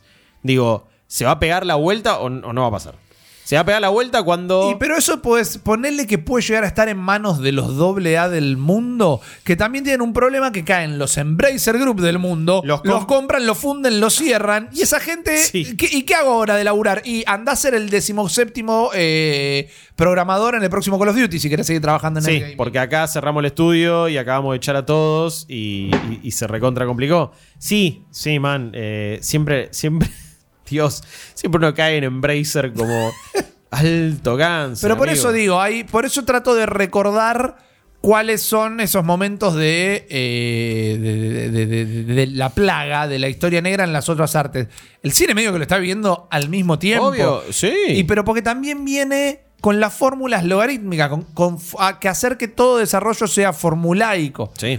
Y, y más allá de eso, es. Todo es contenido, este- todo esta- es para el algoritmo. Claro. este- Esta idea de, bueno, eso que más o menos funcionó, bueno, hacerlo 200.000 veces hasta que, eh, bueno, las películas de superhéroes o la Uh. serie de Star Wars. Che, hubo una que estuvo bien. Bueno, hace- asociar 20. Claro. eh, y vamos a hablar de lo que vino antes de este, no sé qué, y es como toda una cosa que vos después lo ves y es toda Me una mata que pasamos de la época en la que veíamos una línea de tiempo con todos los proyectos que se venían de lo que sea y ¡Sí, dale, papá! va". Y ahora veo una de esas líneas de tiempo y la quiero prender fuego. Es que todos somos víctimas de esto. ¿no? Sí. Somos culpables y víctimas a- al mismo tiempo. ¿Qué te voy a decir? ¿Que la solución a esto es jugar más indie? No, jugar más indie porque hay un montón de cosas que están recopadas en las indie. No todas las cosas indie están buenas, No, tampoco. Eh, porque el granjitalipsis eh, es algo de, de- del mundo indie también. Pero también, para mí es una derrota del mundo indie que es, bueno, tenemos que caer en las fórmulas nosotros también Sí. si queremos que alguien eh, eh, publique o compre el juego. Totalmente. si, Sí, querés, sí, com- sí. si querés intentar comer. Eh, yo, no sé, eh, para mí, acá, y es- me van a decir que Nintendero, entre otras cosas. ¿no? Amigo, yo me paro espalda con espalda en ese. pero, Pero para mí, el, los- el modelo. a- Los a ver, de eh, Iguata, chicos. el, el modelo de Nintendo es el que va. Lo que para mí arruina estas pues, consolas poronga como las que tenemos hoy de esta generación es que cada vez se está estandarizando más y un poco lo que tenían las consolas de antaño era que te- eran su propia cosa a nivel tecnológico y la gente que tenía que Claro. desarrollar desarrollaba pensando en las limitaciones y posibilidades de cada plataforma. Y me parece que va por ahí. Ahora, si vos ya estás haciendo el próximo juego de nueva generación de PlayStation, pensando que lo vas a tener que vender en PC y que vas a tener que incorporar, porque también ese es el muerto en el placar de Play, por, por ejemplo, ¿no? Sí. Ok, no saco más juegos para Play 4, pero tengo que asegurar que este juego corra en una 2060 con 8... Y voy a decir, bueno, le estoy poniendo también una traba. Porque oh, casualidad, la mentira de Ratchet and Clank ahora anda en PC sin siquiera tener un SSD. Está bien, eh, Nah, no, a- anda, pero no anda, no anda. pero no importa. Eh, No, para- no pero para el, para el niño rata que, que va a Pero usarlo. Es injugable. No sí, pero andar. lo que quiero decir es que tampoco es magia negra. No se necesitaba el único. de- El, NB sí, Sí. el no- SSD. lo que quiero decir es, che, boludo, no es un disco que trajeron de, con No, un no. reactor antimateria. Es No un es- puto coso que hace 10 No años. lo hizo el existe. colisionador de, hidro, de hadrones. Sí. Lo que quiero decir es que por ahí hay que volver a eso. Por ahí es tipo, bueno, sí, por ahí metete en el culo la arquitectura de X86, que está buenísima, pero antes por ahí tenías que pensar mejor lo que ibas a hacer. O a las exclusividades. Sí. Es como, bueno, este hacelo para este hardware y pensalo solo para este hardware. Que eso trae otro montón de problemas. La gente que no tenga una. eh, eh, eh, se genera un gatekeeping involuntario, si querés, de alguna manera, porque para la música o para el cine vos no tenés que tener un reproductor en particular para poder ver la película de este estudio o del otro. Sí. Pero acá tecnológicamente se generan trabas artificiales y a veces la traba no es lo que no pueden hacer, sino es, y mira, lo vas a esto lo vas a tener que hacer así, así, así, porque necesitamos que salga por un tubo para todas las plataformas posibles. A ver, en un mundo ideal, podés jugar todos los juegos sabidos y por haber en la plataforma que vos tengas, gastando lo menos posible y salen todo bueno. En un mundo ideal, podría jugar un juego de Nintendo en una notebook y que te corra bien y jugarlo y que Nintendo también te lo venda en Steam. Bueno, no es un mundo ideal el que- en el que vivimos, lamentablemente. Y hay ciertas cosas y reglas de la industria que obviamente no se van a acoplar a eso. Pero no sé si es algo elitista también, porque quizás es algo que lleva a innovación o a buenos resultados o a creatividad. Digo, alguien podría decir, hey, los juegos de Nintendo solamente se juegan en la consola de Nintendo y por eso es elitista. No, no es que igual me parece una boludez. Pero sí lleva a un grupo de desarrolladores que conoce a la perfección el hardware, sabe sus limitaciones, Perdón, pero labura para eso, lo hace bien y los resultados a mí, están a la a mí vista. me encanta el esperanto, eh, el- los dos esperanto, el idioma universal y el otro. Pero quiero decir, eh, todo bien con que todos jugamos a todo, pero no tiene cada uno una consola porque los putos juegos de la consola y que no lo. Sí. Y yo, si vos tenés una Switch y yo tengo una Play y vos tenés una Xbox, yo voy a venir con la Play y voy a decir, mira, este lo tengo acá, chúpenme un huevo, boludo. ¿Quieren jugar a esto? Cómprenselo. Es así. Yo estoy medio de ese que lado. cuando, cuando te tendría que alejas ser de otra manera. es que cuando te alejas de la cuestión tribunera y cabeza, lo que queda es. Che, en general, ¿cuáles fueron los juegos que más nos gustaron? ¿Cuáles son las experiencias que más rinden? Las exclusivas. ¿Por qué? Porque es un equipo de desarrollo enfocándose en solo una plataforma para un momento determinado, en un pro- en un- con un presupuesto determinado y en un timeline, no pensando en que en un futuro lo venden en PC y en la 3060 y toda la bola. O la Play 4 antes, o esto, o el otro, o multiplataforma. Hoy por hoy agarrás, cual, incluso está pasando en nueva generación. Veo el avatar en Xbox y ya te das cuenta, este juego estuvo desarrollado por un montón de plataformas. Es un juego bellísimo, eh. Bellísimo. Cada tanto se- Estéticamente. Estéticamente, sí, Ah, sí, sí, sí. No, no, estéticamente es bellísimo. Pero en Xbox, eh, modo calidad, 30 FPS, y cada tanto se tara un poco y escucha que no, pero en PC no sabe cómo se ve y es como. "Uh, bueno, pero ya, ya me doy cuenta cuando es multiplataforma y después metes un exclusivo, incluso intergeneracional, agarro God of War Ragnarok y en Play 5 digo, che, boludo, ¿cómo se veía esto al final? Y eso que fue Play 4, Play 5 y no llegó a su potencial. Y así con millones de cosas. Y bueno, amigo, eh, los exclusivos no muerden. No es mala palabra decir exclusivo. Esta semana trascendió en redes sociales eh, una eh, un siempre bien ponderado planilla de Excel donde un periodista había juntado con la información que trasciende, porque PlayStation no publica todos sus eh, números de ventas siempre, como otro montón de empresas no lo hacen, como otro montón de empresas sí lo hacen, no es que hay una obligación de hacerlo tampoco. Eh, embarra más la hora de tener eh, la data para contarla, pero no digo que esté mal que no la compartan. Eh, una lista de las ventas de todos los juegos de PlayStation. Bien, de todos los exclusivos de PlayStation. Sí. Eh, vos ves los números y decís, estos números tienen que estar mal por la cantidad. Porque el ejemplo que trasciende, y lo agarro de punto de partida para la charla, es que el peor Mario Party de Switch, que está considerado el peor Mario Party de todos por el público y por la prensa, tiene más copias vendidas que el 97% de los exclusivos de PlayStation, salvo el top 3 final. Más copias vendidas cuando los compras uno a uno, no que vendió más copias que todos juntos, ¿verdad? Porque Sí. tampoco es la pavada. ¿Qué quiero decir con esto? Y ahora podemos profundizar un poquito más con la lista porque para mí tiene otro montón de sorpresas.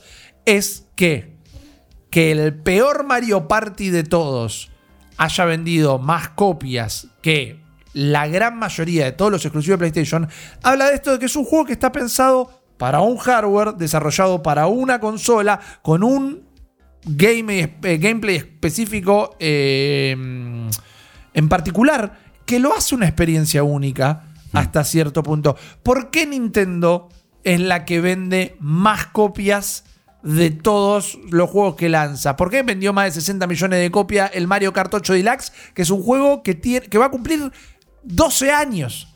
Sí. Y bueno, porque es un juego que no podés jugar en otro lugar. Porque hay los clones del mundo del Mario Kart no se le acercan. No. Ni el Crash. Y también Racing, porque- que es espectacular y que Sí. tiene mecánica que me encantaría que tengan los Mario Kart. Pero no se le acerca ya sea en música, en jugabilidad, en, en lo que quieras. Y también porque acostumbraste, creaste una identidad. Claro. Y vos acostumbraste a tu base de usuarios, que igual es súper amplia y también es súper heterogénea, a un cierto tipo de experiencia y a darle un cierto tipo de calidad. Y a que eso es lo que vos le das. Y eso es lo que vos tenés, y eso es lo que quieren, y eso es lo que incentivás. Y en general está muy bien hecho. Hay juego de mierda. Cada tanto hay los Everybody Want to Switch del mundo. Sí, yo no digo que sean una máquina de que todo pero lo son que los cagan menos. es solo. Pero son los menos. Pero son los menos. Eh, eh, ta- también es eso, digo. lo- Los hechos son los hechos y me chupo un huevo, que me digan lo que quieran. eh, si, si estoy haciendo gárgaras, eh, nintenderas o no. Eh, no sé si es un buen nombre de podcast, honestamente. Cre- Creo que es contraproducente, pero es buen nombre de podcast. No, bueno, los también. exclusivos no muerden igual también era. me es un- gusta. es, es- me es un título que nos deja bien, parado. Sí. Pero no es que, no sé si es que quizás hay que volver a eso. Parece que de repente estamos pidiendo el Gilead del gaming, más o menos. Eh, o Make Gaming Great Again. Pero hay un No, caso. yo y Baldur's Gate 3, Elden Ring, son pocos, chicos. Son pocos. No salen todos los días. Los multiplataformas no salen de la nada. Y primero, Baldur's Gate 3 tuvo un eh, Early Access exclusivo en PC de 3 años también. Em, pero no es. Pasa algo con los grandes publicadores, con la multiplataforma y con incluso. También pienso en Xbox, boludo. Pienso en Xbox y en su estrategia de hay que dejar contento a todo, hay que dejar contento a todo. ¿Y a quién dejamos contento? A nadie al final. Yo creo que Xbox por ahí es la única que tiene más o menos eh, posibilidad de, de- de- de- Tiene posibilidad porque sigue sin sacar sus juegos. Eso. No, no, pero aparte por una cuestión estructural Es y, el Xbox y- y de haber es como- este, incorporado a Activision con toda la guita que tienen, son los únicos que pueden llegar a tener la posibilidad de escapar un poco de la norma. Bueno, pero yo me pregunto. Me preocupa que a nivel organizativo y logístico y de, y de managing de cosas hagan mierda todo antes. Yo me Que pregunto es hasta algo qué que les punto encanta, pero bueno. no es un tiro en el pie. Porque digo, claro, ahora la van a retener. La plata ya la tenían. Porque es Microsoft, es una de las empresas más eh, recaudadoras, millonarias, trillonarias del mundo, como lo quieras decir. Ayer sacaron una publicación de todos los juegos que se vienen eh, para Game Pass en 2024 Sí. todos los que estamos esperando hace como siete años están con To Be Determined, ¿no? Eh, que no tienen fecha. Todos los que tienen fecha es un montón de. Viendo el thumb y el nombre del juego, falopa de Game Pass. Bien. Entonces, de repente, el año que viene tienen Call of Duty eh, en Game Pass. Y Diablo y un par de cosas más. Y empiezan a vender o a hacer más plata solo con Call of Duty que con todos los otros juegos que tienen. Para 2025 le empiezan a decir a los otros estudios, y metete el Senuas en el Upite, porque tardaste 25 años en hacerlo y termina siendo una experiencia medio, medio a- pelo. a mí me da- Me quedo con Activision. Si tengo que confiar en la, en, en la imagen pública de Phil Spencer, diría, y depende que esté el tío Phil. Porque Puede cuanto ser, no esté el tío ser. Phil va a venir Satya Nadella y va a decir, ¿sabe qué? ¡Afuera! Chúpenla, claro. boludo. En el caso, es que en el caso Obsidian, ideal- afuera, claro. En el ¿viste? caso, en, en el mundo ideal o en la, o en la versión más eh, idealizada que puede pretender alguien tipo Phil Spencer, los Call of Duty, el- lo- los millones y millones de Call of Duty que vendan y la guita que le generen todas las eh, propiedades de Activision Blizzard a Microsoft, les va a permitir que sus otros estudios tengan más espalda a nivel creativo y no necesiten vender millones de unidades. Que pueda haber más Hi-Fi Rush quizás. En el hecho de, ¿y cuánto vendió Hi-Fi Rush? No le importa, porque lo financia otra cosa. Eh, no terminó pasando tanto en Electronic Arts, pero FIFA permitió financiar un montón de cosas que después no estuvieron bien.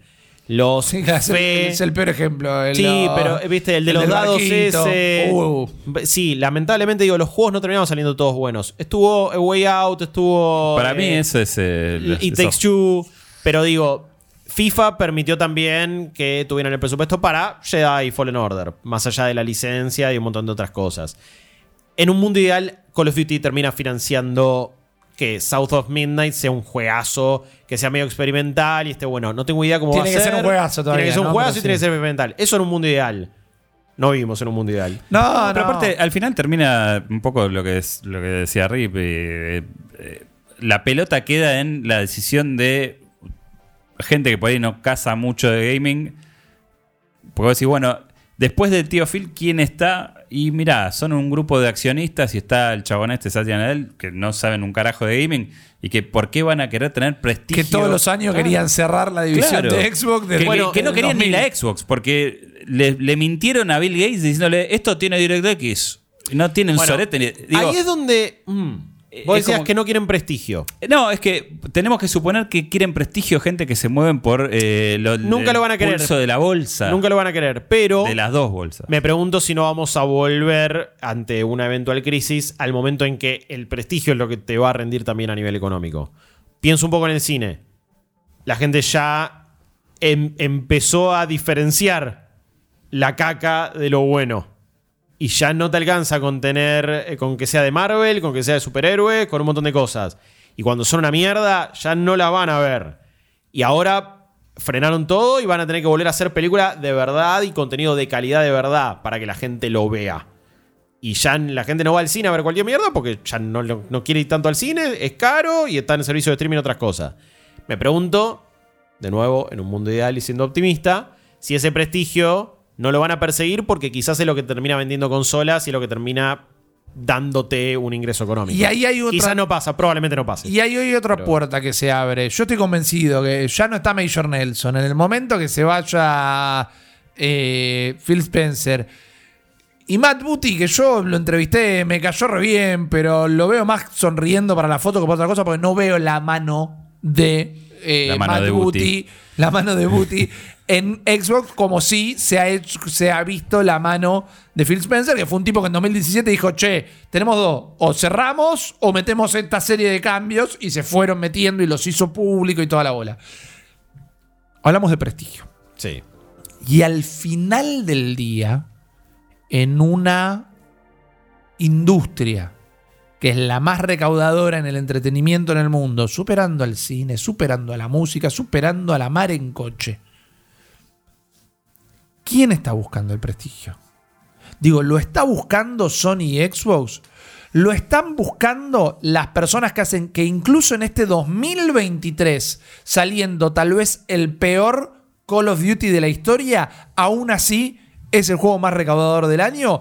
¿O son tres gordos grabando un, tres gordos grabando un podcast que están buscando el prestigio? Eh, salvo con Call of Duty, con un montón de otros juegos que no les fue bien y que no han rendido como antes, también un poco la gente. Eh, y va, sigue. Yo no sé si la gente. leyendo el chat, que está súper activo y súper lindo y todo, yo no sé si la gente está buscando el prestigio. No, No, no. quiere comprar caca la gente. No Bueno, quiere que le vendan sí, quizás, mierda. quizás prestigio no, pero, Pero- Digo, van a seguir comprando caca, van a seguir comprando también eh, fórmulas establecidas y seguras.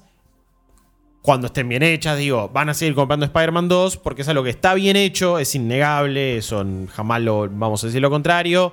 Pero que va muy a lo seguro, es exactamente lo que querés y listo, no te va a ofrecer otra cosa. Van a ir a buscar eso por un lado, pero ya no van a buscar tanto el mundo abierto genérico y el. no van a buscar ni siquiera el avatar, no van a buscar un Far Cry, no van a buscar un montón de otras cosas. También pongo todo juego Ubisoft porque siento que están en ese vacío creativo y, formulaico. Pero ya hay, bueno, lo vemos con los juegos como servicio. Ya no van a buscar eso porque ya no tienen tanto tiempo. Entonces, no sé si es prestigio necesariamente, pero sí también tenés un público que se va poniendo más exigente porque su tiempo es menor.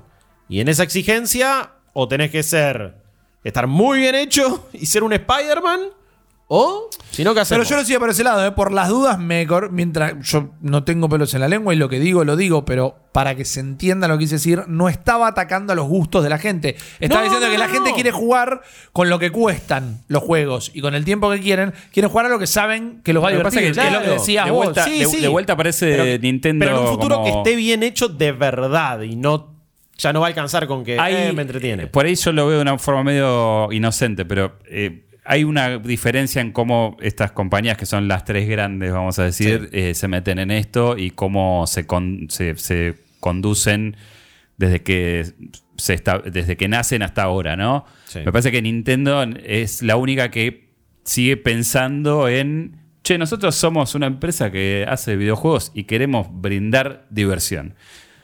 Eh, Xbox nace de una manera completamente distinta y se convierte después en un botín que hoy, digamos, viene defendiendo eh, Sí. Tío Phil, pero en, en cuanto no esté el chabón, andás a ver, boludo. Al final de la vez ha todo, adquirido más estudio que sacado juegos. la falta de contacto de Nintendo con la realidad le termina funcionando como una ventaja. a Bueno, eh, quizás voy más a eso. no saber eh. que las consolas tenían internet le termina.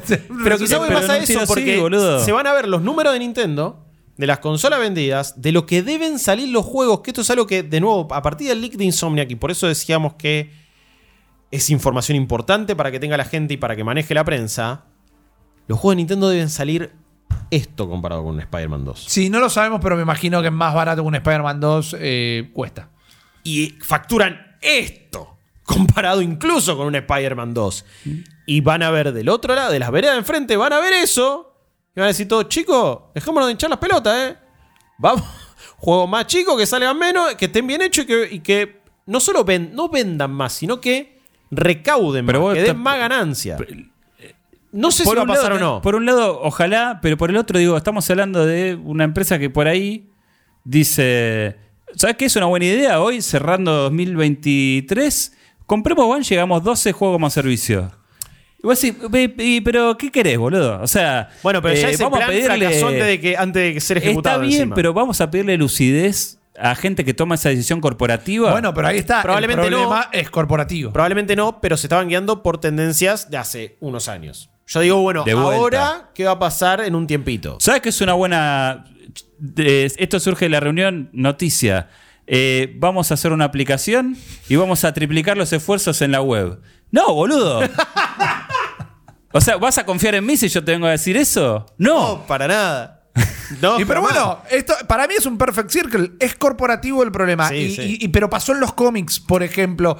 eh, y ahora lo vemos pasando. ¿no? Los cómics en este momento están en una crisis Igual, te, digo una cosa. Tenés razón en, en un, en un punto. No te dejé terminar, perdón la interrupción. No, pero digo, es como, esto es como que yo te diga, che, ¿sabes qué? Eh, eh, corporativamente son malas decisiones. Vamos a abrir nuestro propio medio con juego de azar. Bárbaro. ¿Qué hace el nuevo medio? Voy a hacer fanzine. Y no, boludo. O No. sea, no, voy a establecerme como el de próximo. acuerdo, totalmente de acuerdo. O sea, hay un tema creativo también, ¿eh? O sea, muy importante. Entiendo. Sí, a ver.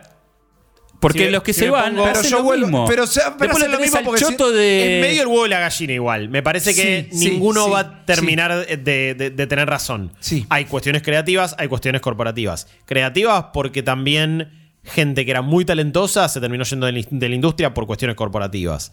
Eh, re- malas condiciones que han llevado a malos trabajos. este- el genio que hizo Deus Ex.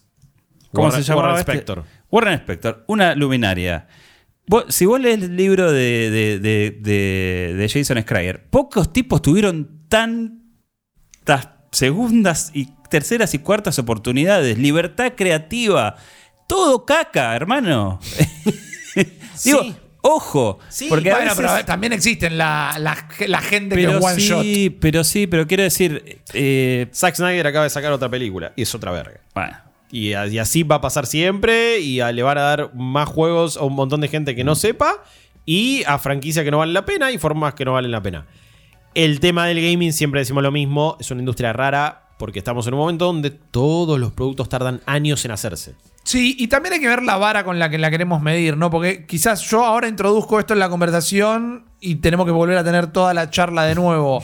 ¿Con qué vamos a medir el éxito, no? El éxito es comercial, el éxito es un producto que. Creo que estamos, estábamos hablando de buenos juegos, acá no estábamos hablando de cuánta guita le termina haciendo la empresa al No, final no, no. del día. ¿Y qué es lo que valora uno? La industria. eh, eh, Jean-Luc, la industria está buscando la plata. Y no está buscando Siempre. absolutamente nada más. Pero la plata La- se los desarrolladores que quieren comer al final del día, quieren llegar a casa con la cena, necesitan la plata. Los artistas que mueren de hambre por el arte son pocos. Hay un montón de juegos que después, lamentablemente, tenés el flaco este que está pobre, completo. Nunca tuve tanta ganas de darle un abrazo a alguien que no conozco. Pero el que hizo los amigos de Ringo Ishikawa y demás, que lo único que hace es tuitear es y me quiero suicidar porque hacer videojuegos es la cosa más difícil e ingrata del mundo. Y los juegos están bárbaros. Pero es verdad, el flaco hizo tres, do- dos juegos, tres juegos somos cuatro personas las que conocemos a los amigos de Ringo Ishikawa y el flaco se quiere morir y no quiere trabajar de eso nunca más. Yo quiero presentar un recurso de amparo, esto ya lo dije en ella, para modificar la lista de los GOTI, porque descubrí un juego que se llama eh, Void Strangers, que salió en septiembre de este año, que lo hace un estudio que se llama System Erasure. Este es el segundo juego que tiene. Que me parece una de las mejores cosas que jugué en muchísimo tiempo. Me parece que es un clon de Undertale que es mejor que Undertale. Eh, y estos finlandeses de System Erasure. Y quizás sacan un juego más. Y después no sacan nada más. Porque nadie tiene el- la más puta idea quién es System Erasure. Nadie conoce el shoot 'em up que sacaron antes, que está espectacular también. Eh, y este juego, yo en verano ya dije, me voy a sentar un día y lo vamos a streamear entero tarde lo que tarde. Se llama Void Void. Stranger. El otro día en stream igual lo mostré con trailer, con toda la bola, pero me movió sentimentalmente, me movió el maru y es un Sokoban. Sí. O sea, es un juego de mueve cajas. Sí. Nada más. Eh, esos pibes, en un juego más, quizá no vuelven a sacar un juego porque la creatividad termina sucumbiendo al. Hay que pagar internet en casa para poder desarrollar el juego. Sí. Entonces es un cuento de El la amor buena al pipa. arte no te da de comer, amigo. Es un cuento de la buena pipa. El gaming trascendió algo tan, tan, tan, tan comercial como le debe haber pasado de nuevo a todas las artes antes que esto. Que es, ¿qué querés hacer? Eh, ¿Querés hacer eh, un- una peli hiper experimental o querés hacer eh, la quinta de Thor? Y Taika Waititi, en un movimiento que para mí se lo aplaudió de más porque no salís a hacerte el revolucionario, el revolucionario después de haber cobrado la guita. Pero el otro día dije, agarré Thor porque no tenía para darle comer a mis hijos, dijo. Eh, y Sí, está perfecto. eh, termina cayendo en esa. Sí. Siempre vas a terminar cayendo en esa.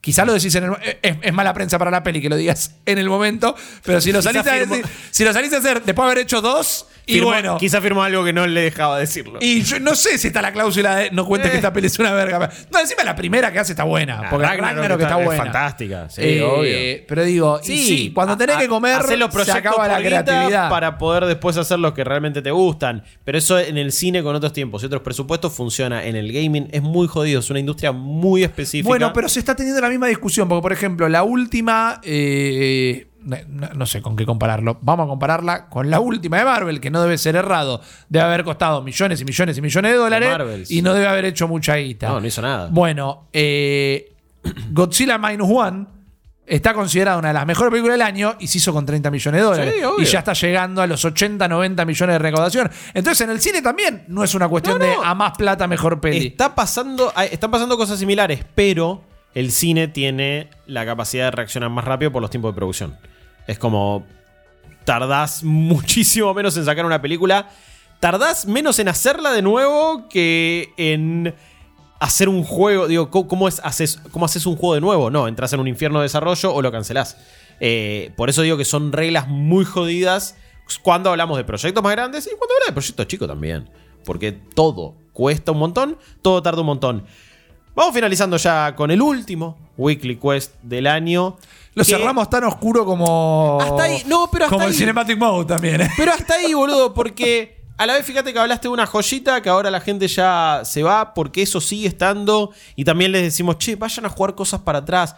Cuando el otro día jugué Wolfenstein The New Order en, en vivo, en stream, una bocha de gente no lo había jugado. Mucha A mí me sorprendió eso. No lo conocía. Son juegos que los regalaron, están en Game Pass, valían dos mangos. Estaban bárbaros en su momento. Y así todos no lo jugaron. Hay millones y millones. Bueno, millones. no sé. Sí, hay millones de juegos excelentes. Hay cosas que salieron en su momento y no le diste bola. Hay juegos que quizás querés rejugar. No te olvides de disfrutar. Yo, igual, con lo que más me, me quedo de todo esto es. No nos olvidemos de disfrutar las cosas que sí están buenas. Porque, qué sé yo, quizás por una cuestión hasta casi que energética o de contagio, terminan volviendo ciertas cosas y terminamos mandando el mensaje de no me voy a comer cualquier verga. Eh, ojalá reaccionemos a tiempo, en Sí. cierto punto. Ya no sé si estoy hablando del gaming o otra cosa. Eh, Jeremías Curchi, alias Chopper, ha sido un placer. Ha sido un placer, 2023. cerramos el año. Para mí es eh, clave siempre estar revisando cómo uno se relaciona. Esto eh, con lo que le gusta. Lo del backlog es, es un lindo chiche que surgió, pero para mí eh, tiene que ver con cambiar el chip de cómo uno está consumiendo y cómo uno se relaciona con los juegos. Eh, no está mal levantar eh, el catálogo que tenés ahí y agarrar algo que no jugaste o que le dedicaste una horita o menos. No está mal ser selectivo con la verga que te vas a comer. Me parece que no lo puedo poner como nombre de podcast. ¿Vos decís? Sí, Pero si escribís verga con un 3, puede ser. Puede y aparte ser. quedamos re hackers si lo haces así, mal, boludo. mal. Sí. Haxor. Sí, Bien. podría ser. Mariano Ripirriza, un placer total. Eh, ácido, coma, un placer. Eh, lo mismo digo. Mi nombre es Guillermo Leos. Gracias por bancarnos todo el año. Tranqui, que igual la semana que viene sigue Weekly Quest y seguimos con todo el contenido Ey, en New Game Plus. ¿eh? No, ¿no hay rave esta noche? No, es la semana que viene. Oh. Hoy hacemos Demon. Ah, bueno, pero hay stream. Eh, Ahí está, sí. claro, sí. Bien. Obviamente. Eh, me stream to- casi todos los días en twitch.tv barra Plus, incluso a veces los fines de semana. Y, y realmente eh, todo lo que ustedes van a disfrutar eh, es gracias a su colaboración, a su aguante y a porque acá le ponemos eh, ahí el pecho a darles el contenido que se merecen. Gracias por estar ahí, sigan todos nuestros contenidos. Síganos en Spotify, en YouTube, en redes sociales, en Twitch, en todos lados. Suscríbanse en Cafecito, en Coffee, en Twitch, que realmente se agradece mucho. Los queremos muchísimo. Nos vemos la próxima. Cuídense. Feliz año. Es verdad, feliz año. Feliz año, feliz año.